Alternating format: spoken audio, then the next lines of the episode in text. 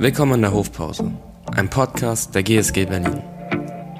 In jeder Folge treffen zwei Mieter eines Hofes aus unterschiedlichen Branchen aufeinander.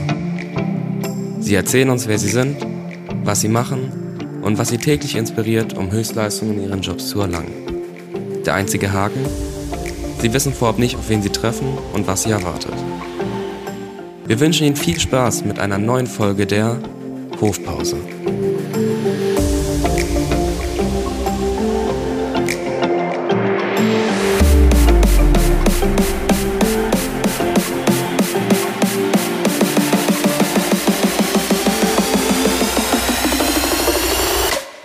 Let's go.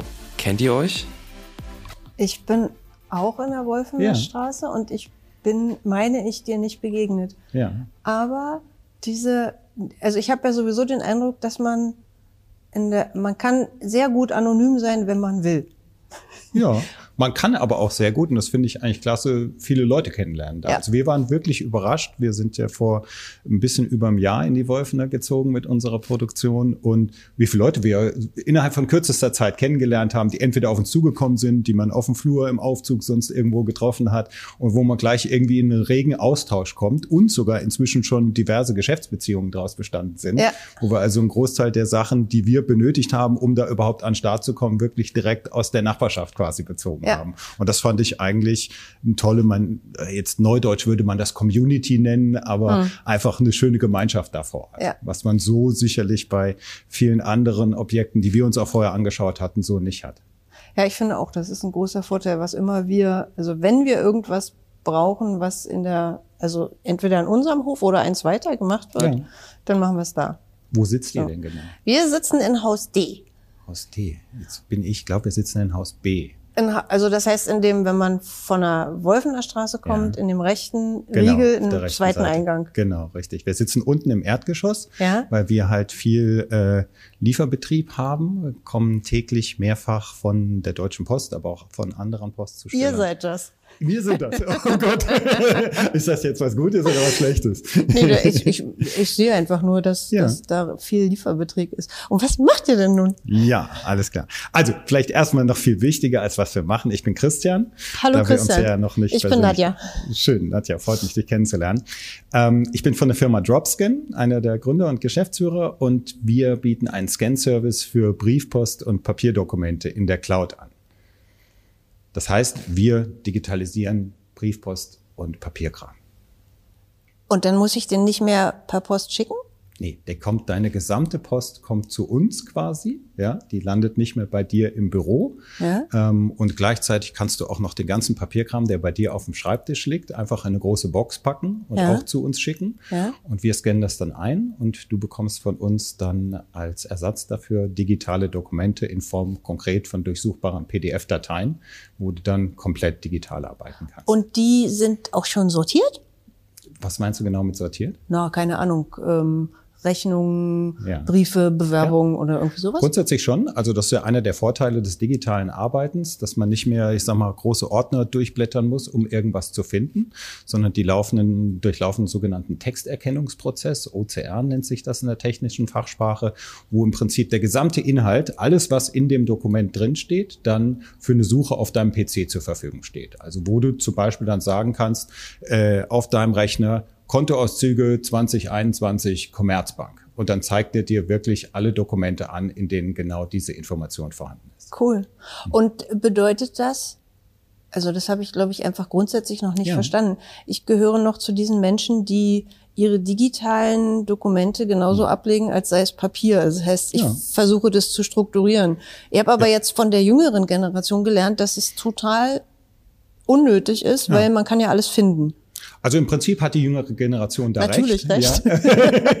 das ist das Ding. Ähm, ich bin ja auch nicht mehr der Allerjüngste. Ähm, ich habe auch gern noch eine Ordnerstruktur auf meinem Computer. Allerdings muss ich sagen, nicht mehr so penibel sortiert und strukturiert, wie das vielleicht früher mal der Fall gewesen Aha. ist, wo man dann wirklich für jeden Vorfall, für jede kleine Sache sich einen extra Ordner mit den entsprechenden Dokumenten und ja. allem angelegt hat, sondern eher mit einer groben Struktur für vielleicht die einzelnen Bereiche meiner Firma etc., so dass man ungefähr was was hat, weil es ist tatsächlich so, mit einer einfachen Suchfunktion, die inzwischen jeder Rechner oder auch ja. wenn du ein Cloud Storage wie Dropbox oder Google Drive oder sowas verwendest, gibst du einfach in der Suche ein und kriegst dann vielleicht nicht genau das eine Dokument angezeigt, was du äh, suchst, ja, sondern eine Liste von Dokumenten, aber du weißt dann relativ schnell, ah, da ist genau das, was ich haben will. Also es ist im Prinzip das, das Prinzip einer Google-Suche, wo du ja auch einfach bei Google einen Begriff eingibst und dann eine lange Liste von ja. Sachen übertragen auf deine Dokumente, die du verwaltest. Und ja. dann ist es eben tatsächlich nicht mehr notwendig, sich da große Ordnerstrukturen zu überlegen und die kontinuierlich zu pflegen und immer alles reinzuschieben, sondern im Prinzip kannst du alles auf einen großen Haufen digital werfen und dann ganz gezielt, wenn du etwas benötigst, nach einzelnen Dokumenten suchen. Und das unterstützen wir natürlich ganz stark durch eben diese Texterkennung, dadurch, dass man den Inhalt jedes einzelnen Dokumentes einfach digital durchsuchen kann. Hm. Ja. Und die Cloud gehört euch oder ist eine die, also ja. wo liegt, du weißt schon, was ich meine. Genau, wer, wer, guckt also, da rein? Wer guckt da rein? Ganz wichtiger Punkt natürlich, Thema Datenschutz. Ja. DSGVO ist sicherlich bei euch auch in der Firma ja. äh, ein Thema. Ähm, wir schließen natürlich auf der rechtlichen Seite mit allen unseren Kunden einen AV-Vertrag ab, wo auch, also einen Auftragsdatensverarbeitungsvertrag ab, wo im Detail alle unsere Sicherheits- und Datenschutzmaßnahmen aufgelistet sind. Und das ist dann natürlich eine rechtliche Grundlage für die Zusammenarbeit mit jedem unserem Kunden. Aber um konkret deine Frage zu beantworten, beantworten, ja, wir arbeiten ähm, mit äh, einem deutschen Rechenzentrum hier zusammen, sitzen in Frankfurt. Mhm. Das heißt, alle deine Daten bleiben in Deutschland tatsächlich und unterliegen damit auch deutschem und europäischem Datenschutzrecht. Das ist ein ganz wichtiger Punkt. Ähm, wir betreiben aber die Cloud natürlich nicht selber. Also das macht so gut wie keiner mehr, sondern mhm. man hat natürlich einen externen Dienstleister, wo äh, sowohl unsere gesamte Software als auch die Daten unserer Kunden entsprechend sicher untergebracht mhm. ist bei einem Spannend. spezialisierten Dienstleister, der sich darum kümmert, dass die Daten dort wirklich sicher sind.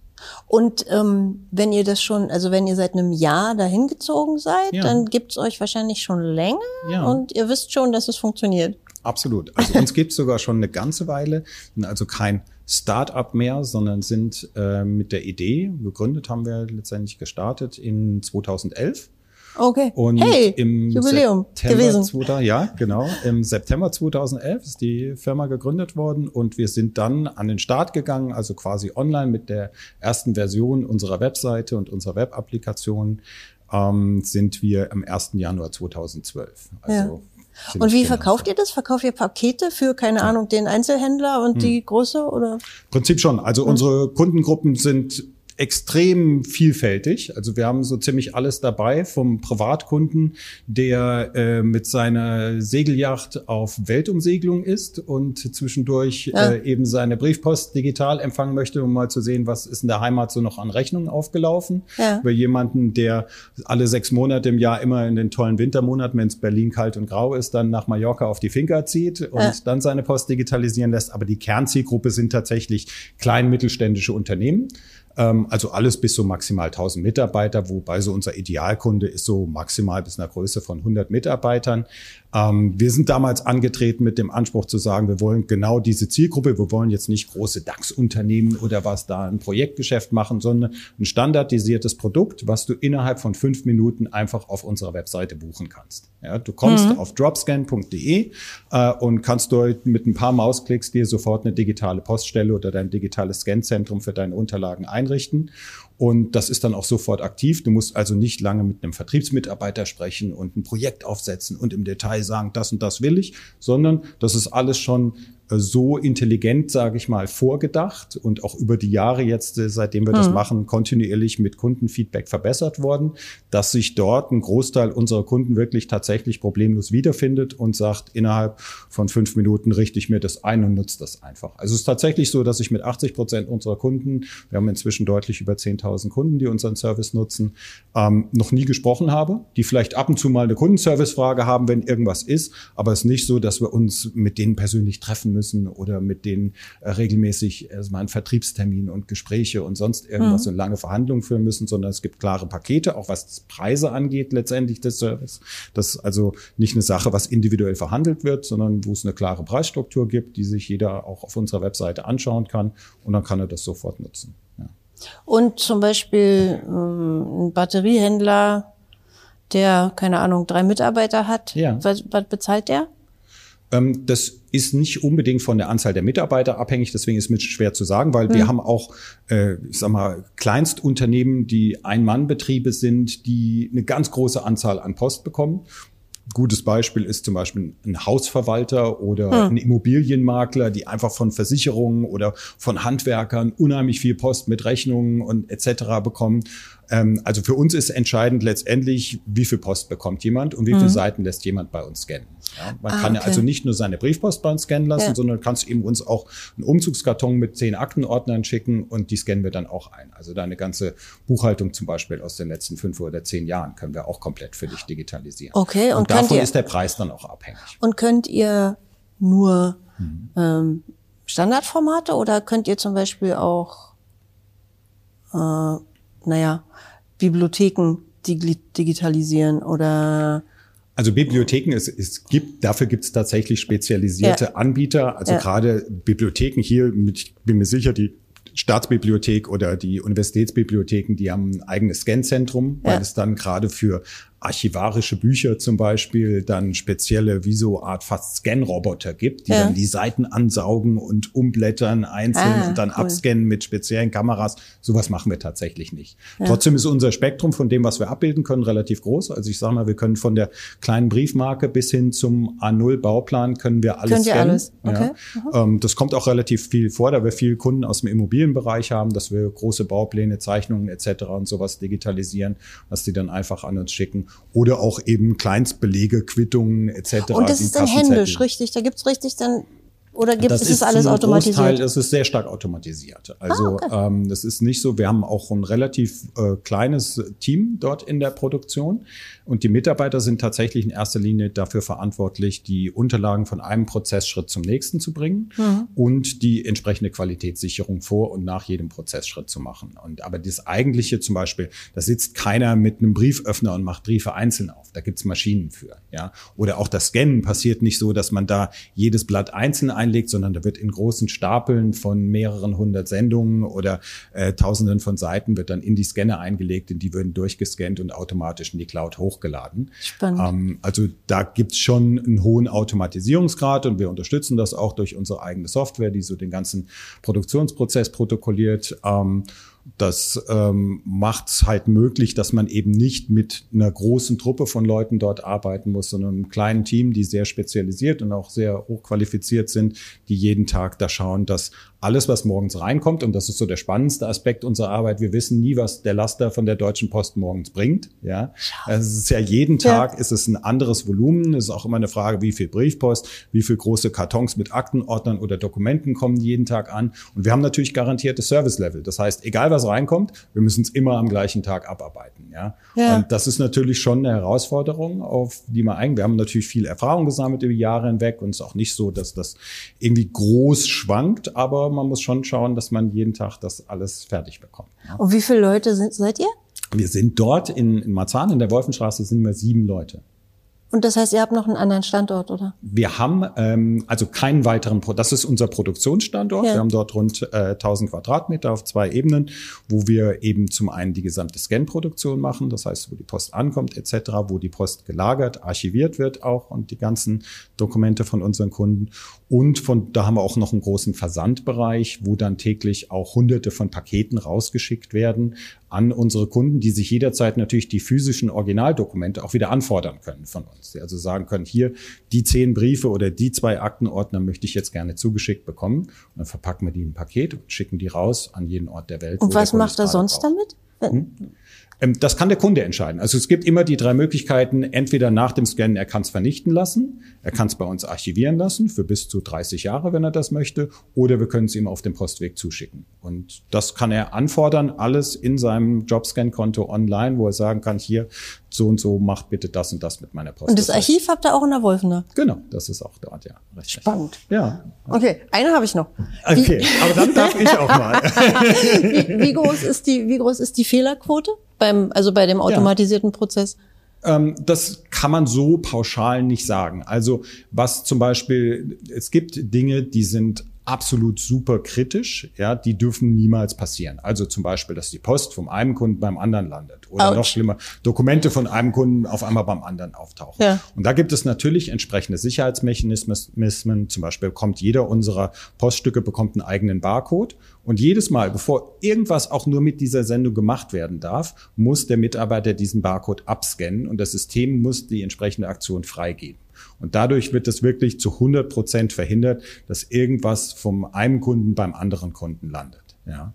Ähm, auf der anderen Seite es gibt natürlich Fehler, die passieren können, ähm, sagen wir beim gewissen Handling von Sachen oder was wir leider relativ häufig haben, ist unser größter Problembereich tatsächlich ist der Versand. Also gerade jetzt, wir haben wieder die Weihnachtszeit hinter uns, ja, und du glaubst nicht, wie viel ich im Dezember und auch jetzt im Januar noch mit DHL telefoniert habe, weil wieder irgendwo irgendwelche äh, Pakete irgendwo festhängen oder falsch mhm. gelandet sind oder sonst ja, okay. irgendwas. Also da gibt's teilweise schon Sachen, mit denen wir dann auch zu kämpfen haben. Ja. Das war eine gute Antwort, aber du hast meine Frage nicht beantwortet. Ja, also ganz einfach, weil ich dir keine Fehlerrate okay. da nennen kann bei ja. der ganzen Und was Sache. war der schlimmste Fehler, der euch passiert ist? Äh, schlimmste Fehler, der uns passiert ist. Ähm, schwierig. Also ich glaube, dass das hat weder das hat nicht unbedingt was damit zu tun, ähm, was äh, dass, dass bei einer konkreten Situation was passiert ist, sondern die größte Herausforderung, die wir wahrscheinlich bisher hatten, war tatsächlich der Umzug in die Wolfener Straße. Okay. Ja, ähm, einfach aus dem Grund heraus, dass wir die acht Jahre vorher mit einem Partnerunternehmen, die auch mit Gründungsunternehmen von unserer Firma waren, zusammengearbeitet haben.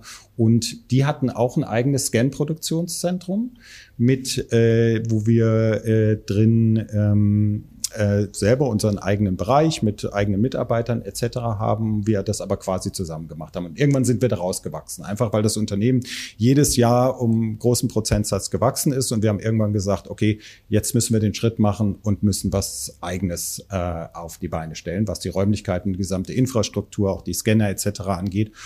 Und da haben wir uns tatsächlich ein bisschen zu viel vorgenommen. Wir haben nämlich nicht nur unsere physischen Räumlichkeiten verändert und sind in die Wolfener Straße gefahren mit allem, was dazugehört, Einrichtung auch des Lagers, Archiv, Scan-Infrastruktur etc., sondern wir haben gleichzeitig gesagt, ach, bei der Gelegenheit können wir auch unsere gesamte Software nochmal neu programmieren. Oh. Ja? und jeder, der schon mal beim Softwareentwicklungsprojekt dabei war, ähm, der hat, äh, der weiß, dass Softwareentwicklungsprojekte nie dann fertig sind, wenn man es eigentlich sich gedacht hat, sondern dass zwischendurch immer neue Sachen auftauchen. Und da sind wir tatsächlich für so zwei, drei Monate ziemlich in Schlingern gekommen. Und dann ja. haben mein Geschäftsführerkollege und ich sehr viel Zeit tatsächlich, da hätten wir uns mal treffen können, in Marzahn verbracht. Also gerade so Weihnachten vor einem Jahr war ich eigentlich mehr in Marzahn als bei meiner Familie und mhm. habe da bis nachts spät haben wir dann noch gescannt, zwar mit unserer neuen Software, die aber noch sehr langsam war ähm, und wo wir einfach um diese, was ich vorhin geschildert habe, diesen Termin, den täglichen Termindruck ja. einfach trotzdem einhalten zu können, ähm, dann einfach sehr viel Zeit rein investieren mussten in die Sache. Und das war sicherlich so mal so die größte Herausforderung oder wenn man so nennen will, der größte Fehler, den wir gemacht haben, ja. dass wir uns da einfach zu viel auf die Schippe, Schippe gepackt haben. Ja, total spannend. Ja. Wusste ich alles nicht, bin schon froh, ja. dass ich hier war. okay, das freut mich. Super, alles klar. So, aber jetzt bin ich dran. Was äh, machst du denn? Ich produziere nichts.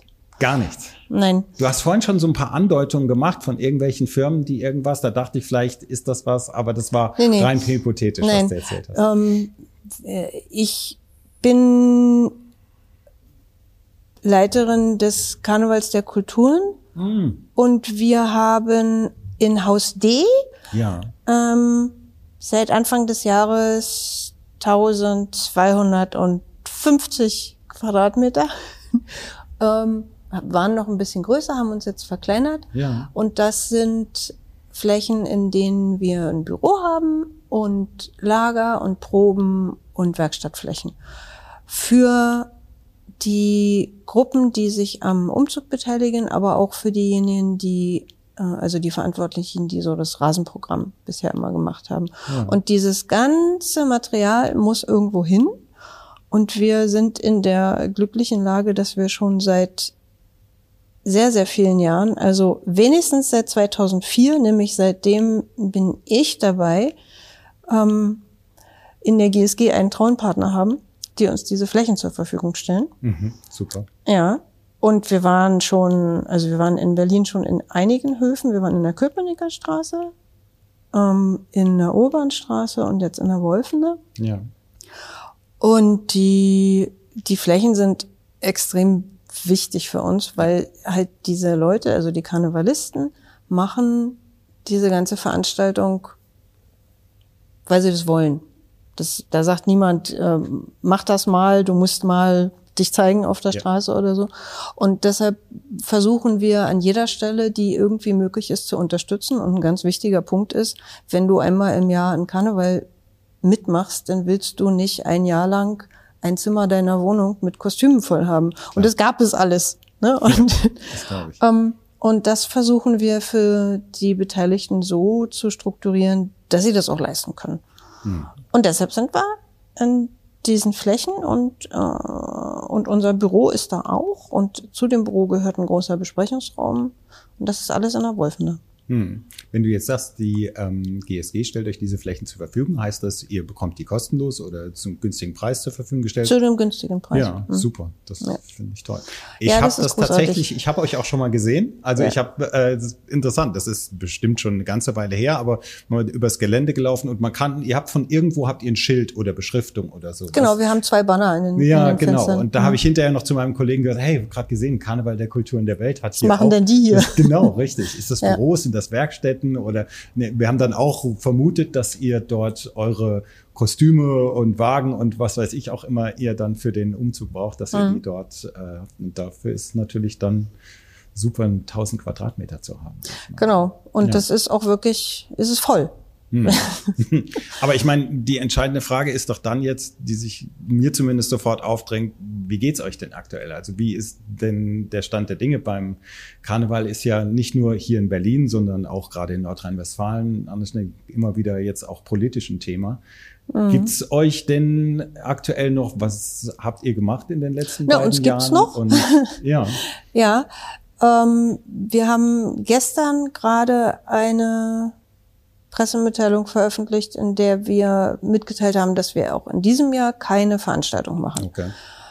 Und das ist eine Entscheidung, die. Nur mal kurz, als wann habt ihr normalerweise immer? Pfingsten. Immer Pfingsten. Pfingsten. Okay, alles klar. Und das ist eine Entscheidung, die einem dann natürlich nicht leicht fällt, aber es ist einfach absehbar, dass auch dieses Jahr Pfingsten, das wäre dieses Jahr Anfang Juni, mhm. ähm, keine Veranstaltung ohne 2 oder 3G-Kontrolle möglich ist. Und wie kannst du kontrollieren? Du brauchst irgendeine Einlasssituation. Und wenn du eine Veranstaltung machst, die mitten in der Stadt stattfindet, in Wohngebieten, dann kannst du da keinen Zaun hinstellen und sagen, es tut mir leid, Sie kommen jetzt hier nicht rein, auch wenn Sie da wohnen, weil Sie haben zufällig keinen Impfpass dabei oder so. Und man kann es in der Größe auch einfach nicht kontrollieren. Also es sind einfach zu viele Menschen. Und wir haben dann abgewogen, ob eine eingezäunte Wiese irgendwo. Tempelhofer Flugfeld, spontan. Hm, danke. Ja. ist eine, nee, ist eine, ist die, ist die, ich freue mich über die Gelegenheit, dir zu erklären, dass. Ja, genau, warum sowas nicht geht. Also ich meine, das habt ihr Also man kann immer, in Tempelhof kann man Veranstaltungen machen, das haben ja. ja auch schon viele gemacht, auf dem Vorfeld, auf diesem mhm. Betonfeld unter dem Schleppdach vom Flughafengebäude und da gibt es einen Zaun, der sperrt nochmal mhm. dieses diese große Wiese mit ja. den beiden Lande Landebahnen davon ab. Diese Wiese ist, ähm, da wohnt erstens die Haubenmeise und die darf man nicht stören, finde ich auch richtig. Mhm. Und auf dieser riesigen Fläche gibt es kein Wasser, kein Strom und dafür aber viel Wind, viel Wind. Mhm. Das heißt, wenn du da irgendwas aufbauen musst, hast du immensen logistischen Aufwand, den man einfach nicht bezahlen kann. Okay. Unabhängig von der Haubenmeise. Hm, alles klar, ja. So, also das Tempelhofer Feld äh, wird immer sofort ins Spiel gebracht. Ja. Und möglicherweise ist das ja auch so, dass mm, sich die Stadt doch nochmal überlegt, dass man an irgendeinem Punkt die Diskussion auch mal in die Richtung ähm, wenden könnte, ob man dieses Tempelhofer Feld nicht tatsächlich ertüchtigt, um dort innerstädtische Veranstaltungen machen zu können. Gegenwärtig geht es aber noch nicht. Mhm. So, und irgendwo nach Brandenburg auf dem Festivalgelände, das ist dann einfach nicht mehr der Karneval, dann ist es irgendein Festival, davon gibt es schon ganz viele. Ja. Die haben ihre eigenen Schwierigkeiten gerade. Hm. Und ja, aber das ist alles nur der eine Teil der Nachricht. Der andere Teil, der ist eigentlich der schöne und deshalb bin ich auch optimistisch, dass das Ganze zu einem guten Ende führen kann mit einer Zeit, die wir jetzt leider nicht veranstalten können. Aber wir wollen einen ganz großen, offenen, mm, ich sage jetzt mal Konzeptdialog, weil es diesen Begriff schon mal gab, mit allen Beteiligten machen. Das heißt, alle Künstlerinnen und Künstler, die sich bisher an der Veranstaltung beteiligt haben, aber auch ähm, sehr gerne die Anwohnerinnen oder Behörden und alle Leute, die hinterher zum Beispiel auf so eine Veranstaltung gucken müssen und sagen, kann man das denn in vielfältiger Hinsicht sicher machen? Also vor Corona gab es ja für eine Großveranstaltung schon einen Haufen andere Schwierigkeiten. Ne? Also da war erst nach dem Unglück der Love Parade ja. ging es um, wie viele Menschen dürfen pro Quadratmeter irgendwo sein bei einer Veranstaltung. Dann ähm, gab es den Terroranschlag auf dem Breitscheidplatz, der hat wieder eine neue Herausforderung gebracht für Großveranstaltungen. Wie sichere ich diese Menschen X auf einem Quadratmeter vor irgendjemandem, der da Übles vorhat? Und dann kam eine Pandemie und das sind alles Dinge, die sind ja jetzt nicht weg im nächsten Jahr. Das heißt, was wir versuchen wollen, ist mit allen Beteiligten ein Konzept zu finden, was eine Veranstaltung möglicherweise dieser Größenordnung unter diesen Bedingungen stattfinden lässt. Und da bin ich wirklich extrem gespannt und ich hoffe, dass es ganz, ganz viele neue Menschen gibt, die sich daran beteiligen, mhm. um diese Ideen mitzuhaben und einfach das Ganze am Ende auf eine ganz breite Basis zu stellen von Leuten, die das machen wollen. Okay. Denn das ist der Karneval, dass es jemanden gibt, der sagt, ich wollte schon immer mal. Mhm. Ich wollte schon immer mal irgendwas hm. Jetzt sag ist du. das von euch aus wie auch so ein Stück weit ein Hilfeaufruf an, äh, also dass ihr selber sagt, wir wissen ein Stück weit jetzt nicht mehr weiter, wie das in Zukunft aussehen soll und wir brauchen einfach da Input aus breiten Teilen der Bevölkerung und von den Behörden und von der Politik, um mal zu klären, wie sowas in Zukunft weitergehen kann? Ist das auch der Ach, Also ich würde nicht sagen Hilfe, Hilfe, hm. also was schön ist, ist Beteiligung. Also ja. natürlich kannst du dich als Veranstalter hinstellen und sagen, äh, du hast seit, ich weiß nicht, 15 oder 20 Jahren Großveranstaltungen gemacht. Mhm. Ähm, und alle, die sich, also wir sind ein großes Team von Leuten, die ja. das schon so lange machen. Da denkt man sich natürlich, man weiß so ungefähr, wie das geht. Aber das ist nicht der Karneval, sondern der Karneval ist im Grunde, wenn du möchtest, eine Art, also wir als Veranstalter verstehen uns als Dienstleister für die, die auf der Straße sind. Mhm. Und deshalb musst du wissen, was die eigentlich wollen, okay. damit du das richtig machen kannst. Ja. Ja.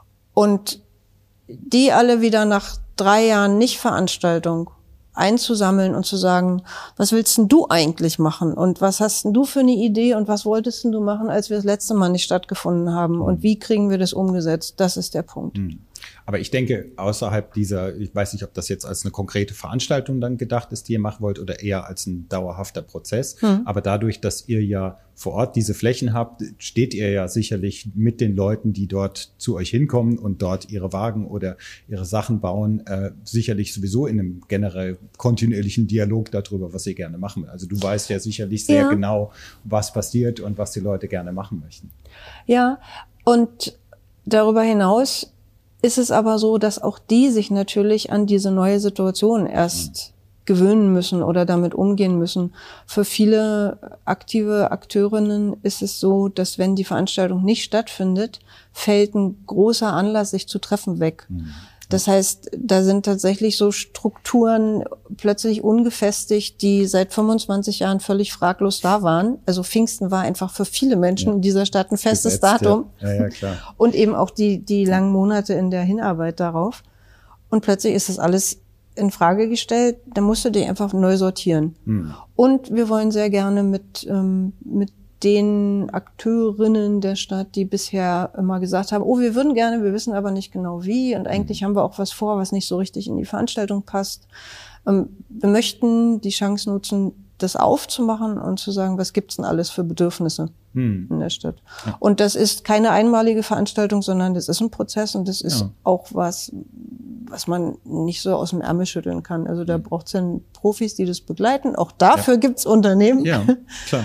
ähm, und dann gibt es wahrscheinlich viele, viele moderierte Abende, weil es sind ja alles Menschen, die arbeiten tagsüber in anderen Berufen. Das heißt, es geht immer nur abends und am Wochenende. Mhm. Und ja, ich bin total gespannt. Also das ist wirklich so gedacht, dass ihr euch einmal im Monat oder sogar alle paar Wochen dann zusammensetzt zu einer Abendveranstaltung, mhm offene Einladung an alle, die irgendwie dazu beitragen möchten und dann ein Gespräch darüber stattfindet. Genau. Also wie genau, ob, ob, ob man das denn immer komplett offen macht oder ob man verschiedene Gruppierungen einlädt oder ja. ob man zum Beispiel ähm, Ideen immer sofort überprüfen lässt durch ein externes Gremium, also mhm. um, von Logistikern zum Beispiel. Ja. Das ist alles noch Gegenstand von Überlegungen, die man dann eben auch mit so einer Agentur anstellen muss. Das haben wir noch nicht gemacht. Wir haben, wir wissen im Grunde seit letzter Woche, dass wir es machen. Und okay. wir machen es mit Unterstützung von der Senatsverwaltung für Kultur und Europa, weil das kostet auch einen Haufen Geld. Und ja, das wissen wir noch nicht so lange, aber jetzt bin ich ganz froh, dass wir loslegen können. Ja, spannend. Ja, ist immer toll, wenn man dann mal genau so. starten kann mit was. ja. Endlich passiert was, was ja. ist klasse. Aber vielleicht mal unabhängig von der aktuellen Situation. Also ich muss gestehen, ich war natürlich schon mal auf dem Karneval der Kulturen der Welt, lebe auch schon lange in Berlin, komme zwar nicht ursprünglich hierher, aber ich weiß relativ wenig über die Veranstaltung und vor allem so über die Hintergründe und die Organisation und so interessiert mich aber du natürlich. Hast ein, du hast einen Zungenschlag, ich konnte es aber nicht zuordnen. Wo bist du her aus, aus Frankfurt am aus Main, Frankfurt, okay. aus Hessen. Also. Okay. Ja. Also nicht, nicht völlig, kein, kein ganz ähm, karnevalsfremder Mensch. Nö, nicht ganz. Also früher mhm. als Kind immer mit den Eltern dann nach äh, Wiesbaden oder nach Mainz natürlich. Mainzer ja. Karneval, großes ja. Ding auf jeden Fall. Und ich habe auch mal äh, zwei Jahre in Köln gelebt und da natürlich ausgegeben. Und hast mitgefeiert? Ja, ja, natürlich, ja, klar. klar. auf jeden Fall. Meine Frau äh, kommt auch aus Köln, von daher okay. kenne ich das schon ein bisschen. Ja, ja ähm, also der Berliner Karneval ist schon besonders. Ja. Also sage ich schon sehr gerne. Nein, ähm, weil es ist halt eine Veranstaltung, die von Berlin angemacht wird. Ja. Von Berlin für Berlin. Und es ist eben nicht Karneval der Kulturen der Welt, sondern es ist Karneval der Kulturen. Ja. Und die aller, allermeisten Leute, die in diesem Umzug, der aus, ich rede jetzt auch mal von den Jahren, in denen er stattgefunden hat, also zuletzt 2019 in der Tat, dann sind das viereinhalbtausend Leute, die da auf der Straße sind und das sind, wie gesagt, alles Berliner und wenn du dir diesen Umzug anguckst, dann hast du ein Gefühl dafür, wie unfassbar reich diese Stadt ist. Mhm, ja. Und wie gut gelaunt und wie dann doch immer wieder in der Lage, tatsächlich aufeinander zuzugehen und sich einfach anzuerkennen und gelten zu lassen mhm. und sich wertzuschätzen und ja. ja. Ganz und im Gegensatz zu dem sonst so raunzigen Image und der genau. etwas ruppigen Art und Weise miteinander umzugehen, die ja. man sonst so erlebt. No. Und, und der Karneval ist, wenn man, wenn man da ist und sich diesen Umzug anguckt, dann, also ich mache das seit vielen, vielen Jahren und denke immer noch, wow, haben die alle gute Laune. ja, perfekt. Aber das zeigt doch, dass es was ist, wo die und Leute das, dran Spaß ja, haben. Dann, und das ist aber auch das, das Wichtige. Es gibt halt ein ganz paar Tage im Jahr in der Stadt, wo, wo wirklich diese, diese Vielfalt und dieses Miteinander positiv wahrgenommen werden kann. Ja. Und deshalb bin ich davon überzeugt, dass es ganz wichtig ist, dass diese Veranstaltung bleibt. Weil es gibt ganz wenig Gelegenheiten, wo das so groß gefeiert werden kann. Ja. Und es ist auch für viele Leute einfach extrem wichtig, eine Gelegenheit zu haben, auf die Straße zu gehen und ja. zu sagen, ich bin hier, ich gehöre dazu, ich möchte auch wahrgenommen werden. Mhm. Und wenn man erlebt, was ist für eine Umzugsgruppe, die können, wir sagen immer so mindestens zwölf solltet ihr sein, aber es gibt auch welche, die sind 500, ne? Mhm. So, aber was es für eine Umzugsgruppe bedeutet, sich auf so einen Umzug vorzubereiten. Mhm. Es ist das ist dann eine richtige Familie, die sich für diese Stadt committet und ein besseres ein besseres Werkzeug, um, um jemanden hier wirklich in dieser Stadt ankommen zu lassen, als zu sagen, wir machen hier mit, gibt's ja. gar nicht. So, die laufen vier Kilometer von A nach B und hinterher sind sie wirklich hier mhm. und gehören einfach dazu. Und das ist eine Kraft, die gibt's einfach nur in diesem immensen, großen Karnevalsding und deshalb darf das auch so einen Aufwand machen. Hm. Und den macht's. Ja, toll. Also was ich immer super spannend finde, sind so die Gründungsmomente. Also wie ist sowas entstanden? Wer mhm. ist so auf die Idee gekommen? Wie ging es dann los? Wie waren so die allerersten Anfänge? Ich weiß, ich habe vor einiger Zeit habe ich mal eine Doku gesehen darüber, wie die Love Parade angefangen ist. Mhm. Wie ein paar Leute dann mit einem Lautsprecher auf einem Bollerwagen hinter sich her durch die Straße gezogen wird und irgendwann wird dann ein Millionen-Event draus aus der ganzen Geschichte. Wie war das bei euch so? Ich war nicht dabei, muss mhm. ich dazu sagen. Das war 1995, 1996 gab es das erste Mal die Veranstaltung. Ähm, das war eine Idee von damals Andreas Freudenberg, Annette Sabo und Brigitte Walz und Leuten aus der Uferfabrik und noch vielen anderen, die ich namentlich nicht kenne, die dann aber zu dem Prozess dazu kamen. Ähm, die drei genannten waren Menschen der Werkstatt der Kulturen, mhm. die der erste Veranstalter des Karnevals war. Und die haben sich, ähm, nachdem die Werkstatt der Kulturen installiert worden war von der damaligen Ausländerbeauftragten, so hieß das noch, Barbara John, mhm. ähm, die wollte einen Ort schaffen, wo äh, Communities sich treffen können oder auch ähm, Werkstätten haben, um Dinge zu tun und äh, Probenräume und auch äh, Veranstaltungen selber machen können. Und da waren in Neukölln war das. Und man traf sich da also und irgendwann stellte sich die Frage, das ist ja schön, dass wir hier alle sind, aber eigentlich wollen wir uns gerne auch zeigen. Und von da zu, wir machen einen Umzug in der Stadt, ist es nicht besonders weit. Ja. Und dann gab's relativ schnell, die erste Veranstaltung war noch nicht Pfingsten, aber war äh, Himmelfahrt. Und da waren schon 20.000 Leute da. Und dann wurde es... Gleich beim ersten Mal. Ja. Wahnsinn. Und dann wurde es ja. relativ schnell groß und dann ja. so in den 2000er Jahren waren es dann schon immer eine Million. So, also es war so, so und dann war es so. Hm. Ja, das war eine spannende Zeit. Und natürlich, wenn du dir überlegst, 1996 Berlin ähm, war noch nicht so lange nach der Wende. Es gab diese ganzen ähm, wirklich schlimmen Ereignisse, die dann so in Ereignissen wie Rostock-Lichtenhagen ja. gipfelten und so. Und dann war auch das Bedürfnis da, was dagegen zu stellen. Ja. Mhm. Und das ja, auch das sind alles Prozesse, die sich in den letzten 25 Jahren ja verändert haben und auf die man jetzt mal reagieren muss und gucken ja. muss, ist das noch das richtige Format? Wollen wir das so beibehalten? Ja.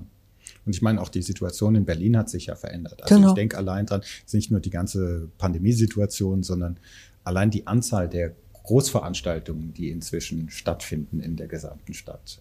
Das stimmt. Das ja. stellt ja sicherlich auch für euch eine immer größere Herausforderung dar, da noch, also ich, ich kann mir das im Detail gar nicht vorstellen. Diese einzige, auch nur annähernde Erfahrung, die ich habe aus meinem Leben, ist, dass ich zu Studentenzeiten mal eine Party für ein paar tausend Leute an der Uni organisiert habe. Ja. Und das war schon ein unglaublicher organisatorischer, logistischer Aufwand. Ähm, von daher ich würde da wahnsinnig gerne noch ein bisschen mehr drüber hören, mit was für wirklichen Schwierigkeiten ihr da zu kämpfen habt, was so die größten Herausforderungen sind, einfach sowas auf die Beine zu stellen. Sind das, ist das das Thema Sicherheit? Ist es das Thema Logistik? Ist es das Thema Kommunikation, alle unter irgendwie einen Hut zu bekommen, dass äh, keiner irgendwie in Anführungszeichen Blödsinn macht? Oder was sind so wirklich die größten Herausforderungen da? Na, die, die du genannt hast ja. und dann noch, und dann noch, wie bezahlt man es alles? Genau, das wäre jetzt noch ein Punkt gewesen, das ganze Finanzielle. Ja. Das ist ja nochmal ein separater ja. Bereich. Also nicht, seid ihr alle komplett, du bist ja wahrscheinlich sehr dein Vollzeitjob, auch ja. bezahlt und es gibt Gelder dafür, wahrscheinlich auch von der Stadt Berlin genau. äh, etc. Also das Land fördert das ganz ähm, großzügig, auch seit äh, 2011 haben wir einen Haushaltstitel. Das ist auch ein Statement vom Land. Das hm. Finde ich auch richtig. Mhm. Also die Veranstaltung ist sehr, sehr sinnvoll für das Land, nicht nur im Sinne von Marketing, sondern eben ja. auch im Sinne von, ich sag mal, ähm, öffentlicher Daseinsvorsorge. Wir mhm. sind Teil äh, der Maßnahmen, warum wir alle gut miteinander auskommen. Ja. Mhm.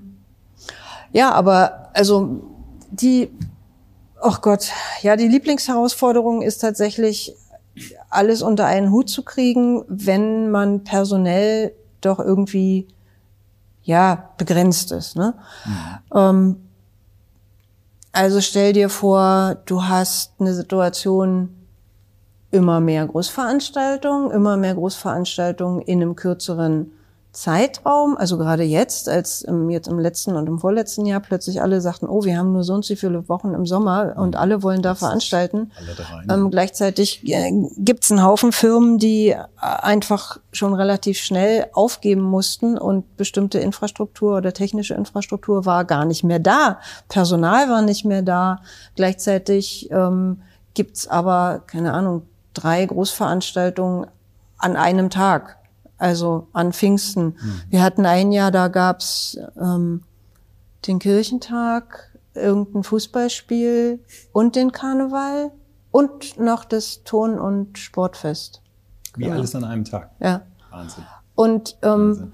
das ist immer schön, wenn man sich vorstellt, ja, das kann so eine große Stadt alles, aber im mhm. Grunde kann sie das eben nicht, weil hm. das fängt schon dann an bei der BVG. Hm. Also was, das sind ja trotzdem nicht, also natürlich können die längere Züge einsetzen oder mehr Busse oder so, aber natürlich hm. hat das hinten irgendwann eine Grenze. Genau. Und ähm, das endet bei, wie viele äh, Toiletten gibt's dann eigentlich? Hm. Dixies? Ja. Oder wie viele Zäune? Ja.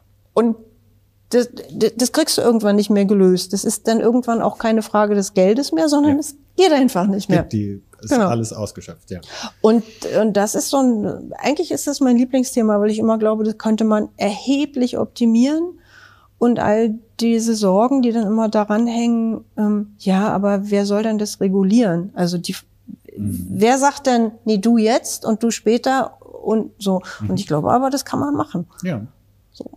Also du glaubst, dass wir da nicht an den Grenzen unserer Möglichkeiten sind, sondern dass wirklich alles nur eine Frage der guten Organisation ist, ähm, dass das alles richtig koordiniert wird und genau. dann geht noch eine Menge mehr. Ja. Ja, interessant. Weil ich meine, auf der anderen Seite gewinnt man ja zumindest durch die Presse und vielleicht auch durch eigenes Erleben. Ich sage nur Stichwort Bundestagswahl, ja, wo hm. es ja schon Schwierigkeiten gab dadurch, dass Bundestagswahl ja. und Marathon an einem Tag stattgefunden und die Wahlzettel nicht mehr von A nach hm. B kommen konnten und sowas. Ähm, Wenn es da schon Schwierigkeiten gibt, dann äh, solche Szenarien, wie du gerade sagst, dass halt vier, fünf, vielleicht sogar noch mehr gleichzeitig Großveranstaltungen, wo wirklich vielleicht sogar Millionen von Menschen durch die ganze Stadt transportiert werden müssen und zu unterschiedlichen Orten wollen kommen müssen, dass das schon eine ziemliche Herausforderung ist. Und die ja. Berliner Verwaltung, ich kriege nur immer von meinen ganzen Verwandten aus dem Rest der Republik zu hören, ja, in Berlin funktioniert ja nichts und ihr könnt das alles nicht und so ein Zeug. Habt diesen Eindruck aber nicht unbedingt und du scheinst das ja zu bestätigen und dass er eher sagt, nö, da geht eigentlich noch viel mehr. Da geht wirklich noch viel mehr. Ja. Und natürlich ist es ein, eine große Aufgabe, weil du hast es ja eben nicht nur mit einer Struktur zu tun, sondern du hast ja zwölf. Also du hast die Bezirke, die natürlich immer auch noch eine eigene Meinung zu jedem ja, Thema klar. haben. Aber das ist okay. Wir, ja. wir sind halt ein Bundesland. Aber ich glaube schon, dass man strukturell das noch deutlich besser organisieren kann und dass sowas wie bei der, also all die Schwierigkeiten bei der letzten Bundesauswahl oder bei der Landtagswahl, die es gab, die hätte man zumindest reduzieren können durch die, die sich ergeben haben durch ähm, den Marathon, der da noch dazu war. Alles andere steht auf einem anderen Blatt. ja. ja. Was aber nicht heißt, und das ähm, nicht, dass du mich missverstehst, ich würde jetzt nicht sagen, dass der Marathon da nicht stattfinden darf. Ja. Muss man, ne? Weil ja. die haben, also da habe ich einfach auch Verständnis für den Veranstalter, die haben Vorläufe, ja. das kann man sich nicht vorstellen. Das ist halt eine Veranstaltung, da bezahlen Leute, um ja. da mitzumachen. Und den kannst du nicht äh, fünf Wochen vorher sagen, wann es stattfindet oder. Auf keinen ne? Fall. So. Also ich meine, es ist ja irgendwann die Entscheidung getroffen worden. Das wusste man ja frühzeitig. Dann ist die Bundestagswahl und dann hat jemand gesagt, ja, da kann auch der Marathon stattfinden. Und ab dem Zeitpunkt ist das für mich eigentlich gesetzt. Und dann ist genau. es genau wie du sagst, nur noch eine Frage, wie organisieren wir das jetzt gescheit, dass es dann auch tatsächlich funktioniert. Ja. Und weder der Marathon noch eine Wahl hat, äh, findet zum ersten Mal statt. Das heißt, man hat Erfahrungswerte, hoffe ich zumindest, so? aus der Vergangenheit. ja. Äh, ja. Aber das, sind ja immer diese typischen Witze, genauso wie man sagt, uh, jetzt schneit's wieder draußen, jetzt hat die, ist die BVG wieder ganz überrascht, dass vielleicht äh, Schnee auf den Gleisen liegen könnte und nur noch die Hälfte der Züge fährt oder sonst irgendwas.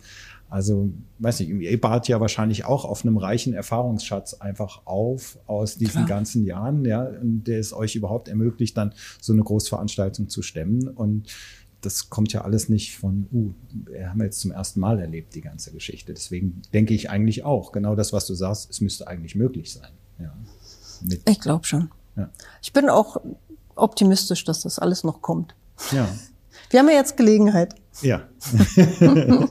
was ich auch spannend finde, jetzt neben diesen ganzen organisatorischen, ist so diese, diese integrative Funktion, die du vorhin geschildert hast, mhm. gerade von der Veranstaltung, die Zusammenhalt einfach in der Stadt zu fördern. Was ist denn dein Eindruck? Ich weiß nicht, bist du Berlinerin? Mhm. Ja? Okay, also hier geboren, aufgewachsen, Schulgang, ist okay.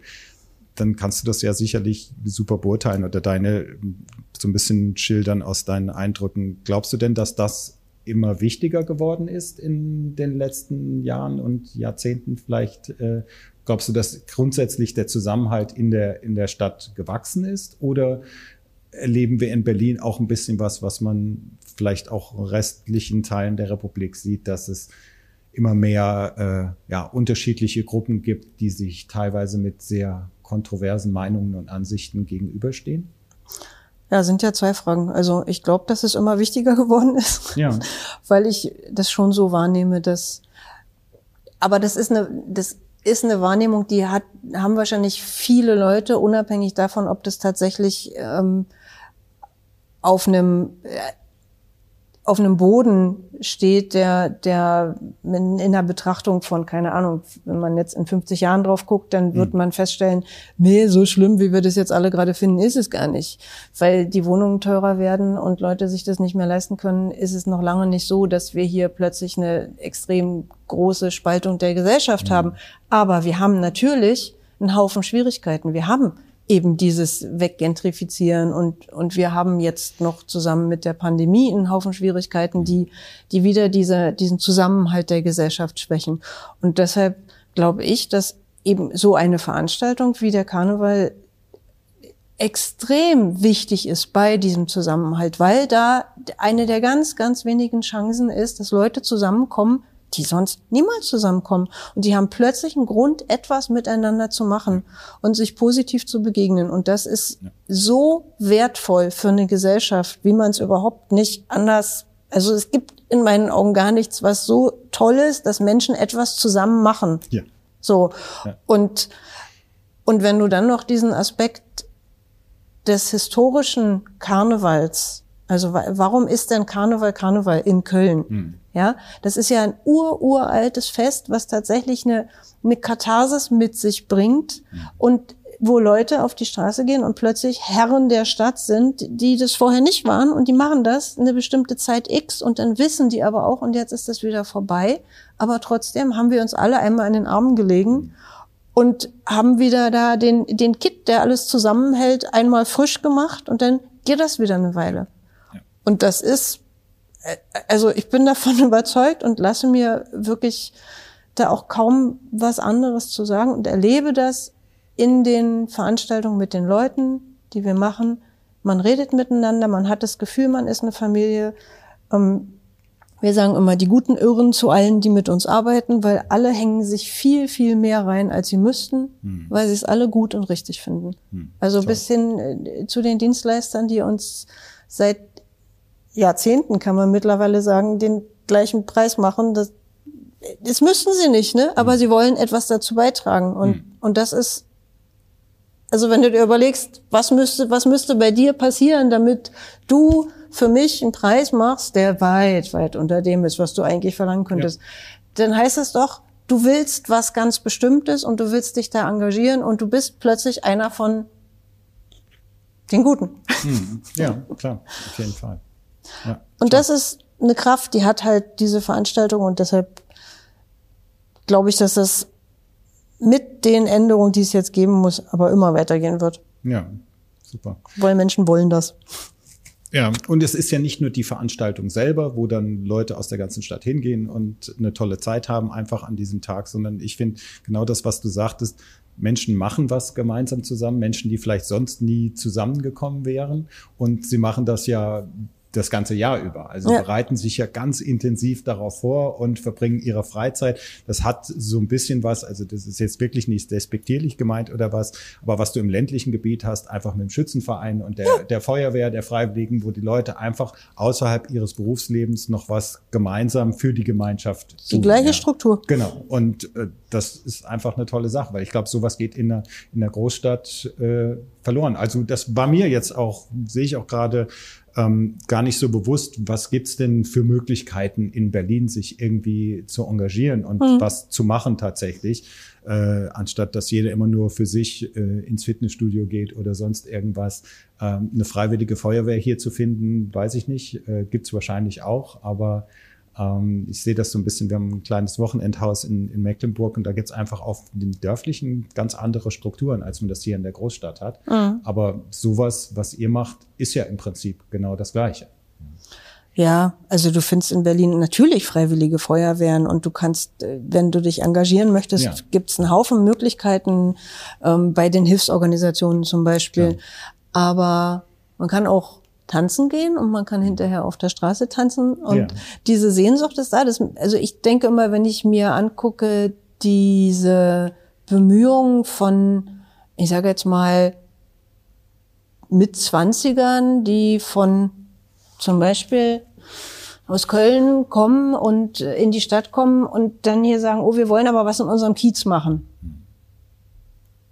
Ja, klar wollen wir was in unserem Kiez machen, weil wir wollen diese Struktur, in der wir miteinander etwas erleben können. Und wir wollen eben nicht nur die anonyme Großstadt, wegen der wir zwar eigentlich hergekommen sind, weil das hat auch viele Vorteile, aber dieses eine soziale Struktur zu schaffen, in der man sich aufeinander verlassen kann, in der man sich kennenlernen kann und eben eine Sicherheit schafft, die für alle irgendwie doch extrem wohltuend ist, das geht nur, wenn man tatsächlich was miteinander macht. Hm. Und so entstehen dann diese, diese Kiezfeste, die es ja mittlerweile aller Orten gibt. Ist ja auch gut so. Ja. Ne? ja. ja.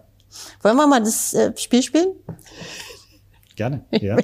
Eine Sache wollte ich aber noch kurz erwähnen, ja. weil du es eben schon angesprochen hast, dass ihr viele Dienstleister habt, die euch unterstützen. Mhm. Ähm, wir machen das übrigens auch, dass wir gerade, wir haben unter unseren Kunden eine ganze Menge an gemeinnützigen Organisationen, ähm, für die wir im Prinzip äh, kostenlos arbeiten. Ja.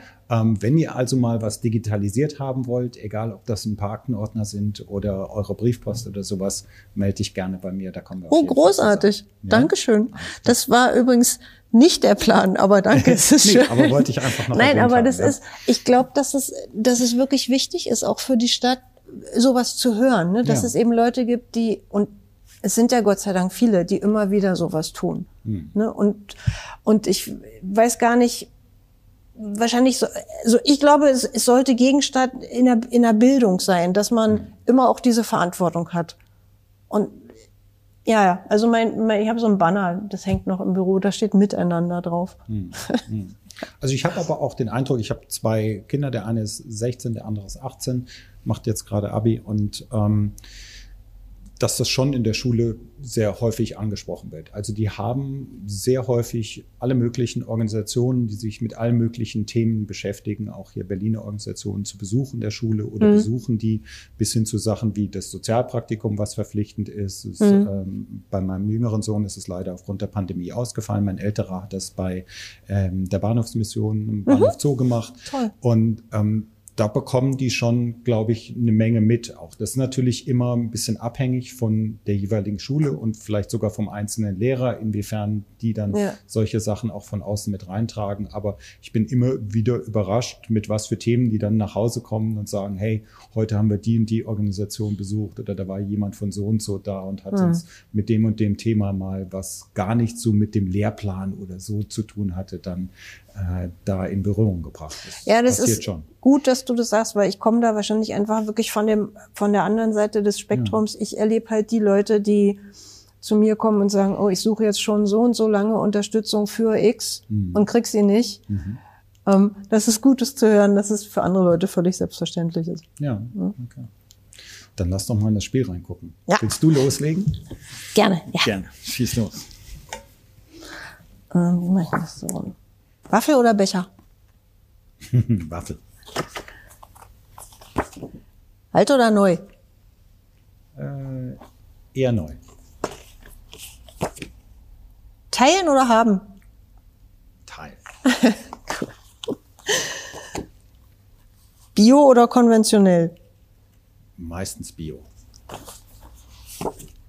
WhatsApp oder Anruf? Anruf. Ja. Definitiv. Kaffee oder Tee? Kaffee? Stadt oder Land? Stadt? Radio oder TV? TV. Rock oder Jazz? Äh, Rock. Was für ein? Oh, alles Mögliche. Von den Rolling Stones bis zu Iron Maiden. Also richtig. Rock, okay. Musik oder Film? Film. Schwere Fragen. Vielfalt oder Einfalt? Ja, Vielfalt. Was soll ich das sonst sagen? Mittendrin oder zuschauen? Ah, Aha, oh, schwierig. Kommt ganz auf die Situation drauf an. Aber eigentlich bin ich schon eher lieber mittendrin. Warum hast du gezögert? Was hast du gesehen gerade? Äh, also mittendrin kann auch so den Aspekt haben, ich muss immer im Mittelpunkt stehen, ja, und ich muss immer Ah, bei okay. allem mit rumwerkeln und sein, was auch nicht unbedingt ist. Also gerade auch, kennst du vielleicht aus deiner Organisation oder aus der Firma, ich ähm, muss sich vielleicht auch manchmal zurücknehmen und äh, nicht bei jedem irgendwo, bei jedem Detail die ganze Zeit mitmachen, sondern vielleicht eher mal zuschauen, was passiert und wie läuft. Okay, verstehe. Passiv oder aktiv? Aktiv. Vordergrund oder Hintergrund? Hast du, glaube ich, gerade schon Ja, gesagt. aber die gleiche Situation wieder. ja, ja, ja. verstehe. mm, laut oder leise? Eher laut. Thriller oder Romanze? Thriller. Einfarbig oder bunt? Pfund. Marzahn oder Kreuzberg? Kreuzberg. Das ist witzig, weil wir haben in Marzahn unsere Produktion, aber unser Büro ist in Kreuzberg in der Reichenberger Straße direkt am Görlitzer Ah, alles Park. klar, okay. Und wo da lebst bin du? Ich jeden Tag. In Wilmersdorf. In Okay. Nochmal komplett. Große Spanne. Genau. Machst du, und die Spanne machst du mit dem Auto oder mit dem Fahrrad? Mit dem Fahrrad. Passt ja super. Digital oder analog? Digital. Ja, Waffel oder Becher? Hammer. Alles klar. So, dann darf ich jetzt. Hab ich jetzt genau die gleichen? Keine Ahnung. Okay, nee, ich glaube, ich habe andere. Schnell oder langsam? Langsam. 24-7 oder 9 to 5? Äh, 24-7. Ja. Achtsamkeit oder keine Zeit? Ouch. ja, keine Zeit. Ja, ist, äh, ist Also ist jetzt die Frage, ob was man eher möchte oder was eher Realität ist. Realität. Ja, ja genau. Heute oder morgen? Heute. To do on, oder not to do? To do. Online oder offline? Offline. Offline. Büro oder Homeoffice? Büro. Ja. Klein oder groß? Groß. Ja. Weniger ist mehr oder viel hilft viel? Weniger ist mehr. Ja, jetzt sehe ich auch so. Fördern oder ver, Entschuldigung, fordern oder fördern? Fördern. Das ist witzig. Bamberg oder Berlin? Berlin? Ja. ist deswegen witzig, weil ich habe in Bamberg studiert und bin aus Bamberg hier nach Berlin gekommen. FC Bayern München oder Hertha BSC? Keins von beiden, sondern Fußball ist so, völlig alles klar. ist mir einfach egal. Ja, Ist schlimm. kann ich nachvollziehen. Geburtstag oder Silvester? Haha. Beides gleichzeitig. Wirklich? Klasse. 31.12. Oder 1.1. Nein, bei meiner Tochter. Ah, Aber es ist immer das Gleiche. Witzig. Joggen oder spazieren? Joggen. An oder aus? An. Twitter oder Facebook? Keins von beiden. Facebook oder Instagram? Instagram. Instagram oder TikTok? Nee, steht hier gar nicht, ist nur ein Witz. Drinnen oder draußen? Draußen. Mhm. Fenster auf oder Fenster ankippen? Auf. Ankippen, sagt man das? Fenster ankippen. Fenster kippen? Ja, ich Fenster, okay. Ja. CD oder Platten? Platten. Mhm. Jetzt sind wir durch. Schnell oder langsam wieder. Bist du mit dem Fahrrad hier? Äh, heute tatsächlich nicht. Heute bin ich mal mit dem Auto gefahren, wegen hierher und dann nach Kreuzberg und ich habe nachher noch einen anderen Termin. in Marzahn? Äh, nee, in Marzahn nicht. Aber ja. du bist aus Pankow mit dem Fahrrad gekommen. Ich bin aus Pankow mit dem Fahrrad, ja. Nee, ich finde das also die, die Strecke Wilmersdorf-Kreuzberg, die ich jeden Tag fahre, das sind so 35, 40 Minuten und das ist eigentlich optimal. Also die Strecke ja. an sich ist teilweise ein bisschen schwierig, war eine tolle Zeit, als wir den ersten Lockdown hatten und man so ganz alleine für sich auf der Straße fahren konnte, war ich echt eine Viertelstunde schneller im Büro. Ja. Ähm, da hat man mal gesehen, was es so wie es wäre, wenn wir in Berlin eine Fahrradautobahn hätten. Ja, einfach mal wirklich sowohl Autos als auch Fahrräder jeder einen eigenen separaten ja. Streifen hätte und man einfach mal durchfahren könnte. Mhm. Im Frühjahr, den gibt's leider nicht mehr diesen ähm, Veloton mitgefahren. Mhm. Und da ist es auch so, dass es toll ist, eigentlich mal 60 Kilometer die ganze Stadt durchzufahren und mhm. die ganze Stadt zu sehen. Und du kannst in einem durchfahren dort. Ja. Aber du kannst ja Critical Mass mitfahren. Hm? Ja, genau, kannst du auch. Aber sowas hätte ich halt gerne jeden Tag auf dem Weg von und ja, zu, klar, zur logisch. Arbeit. Wie lange bist du unterwegs? Mm, nach Marzahn 40, 40 Minuten. Fährst du auch mit dem Ja. ja, ja. Aber heute fahre ich da nicht hin. Aber ich bin also wirklich froh, jetzt mal einen Mieter aus ja. Marzahn richtig kennengelernt zu haben und ich komme euch bestimmt besuchen. Ich weiß, ich habe verstanden, du bist nicht immer da, aber ich ja. guck bestimmt mal rein. Ja, genau. Also ich werde meinen Mitgeschäftsführerkollege Martin ähm, der ist jeden Tag in Marzahn. Also okay, also der leitet klar. auch unser Produktionszentrum dort ja. und äh, der freut sich bestimmt. Aber lass uns doch einfach mal Kontaktdaten austauschen. Ja. Ich würde wahnsinnig gerne, wenn das geht, irgendwie auch mal bei euch da Na, die so, Werkstätten klar, besichtigen, logisch. das mal anschauen, wie das was ihr dort macht. Das fände ich super spannend. Sehr gern. Ja? Prima. Schön, hat Danke. mich gefreut. Dann haben wir gegenseitig eine offene Einladung jetzt. Perfekt. Genau. Den, Dankeschön. Prima. Vielen Dank, dass ihr eingeschaltet habt. Wir hören uns in vier Wochen wieder zu einer neuen Folge der Hofpause. Ein Podcast der GSG Berlin. Mehr von uns gibt es unter gsg.de und regelmäßige Updates findet ihr auf LinkedIn. Die Produktion und Redaktion ist ebenfalls von der GSG Berlin.